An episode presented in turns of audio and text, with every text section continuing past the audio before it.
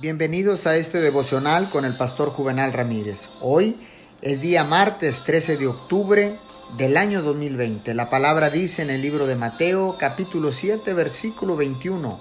No todo el que me dice Señor, Señor entrará en el reino de los cielos, sino solo el que hace la voluntad de mi Padre que está en el cielo.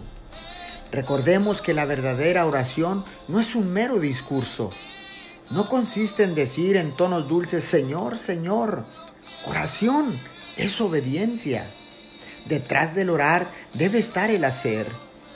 Es el constante hacer de la voluntad de Dios en la vida diaria lo que da su poder a la oración.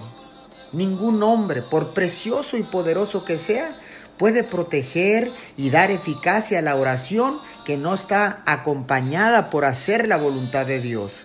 Tampoco puede el hacer sin el orar proteger de la desaprobación divina. Si la oración no inspira, santifica y dirige nuestro trabajo, entonces entra la voluntad propia y arruina tanto la obra como al, al obrero. Oremos, Dios Todopoderoso. Oramos para que mediante la ayuda de tu precioso Espíritu Santo que habita en nosotros, nuestras oraciones sean palabras contundentes y eficaces en el nombre de Jesús. Amén y amén.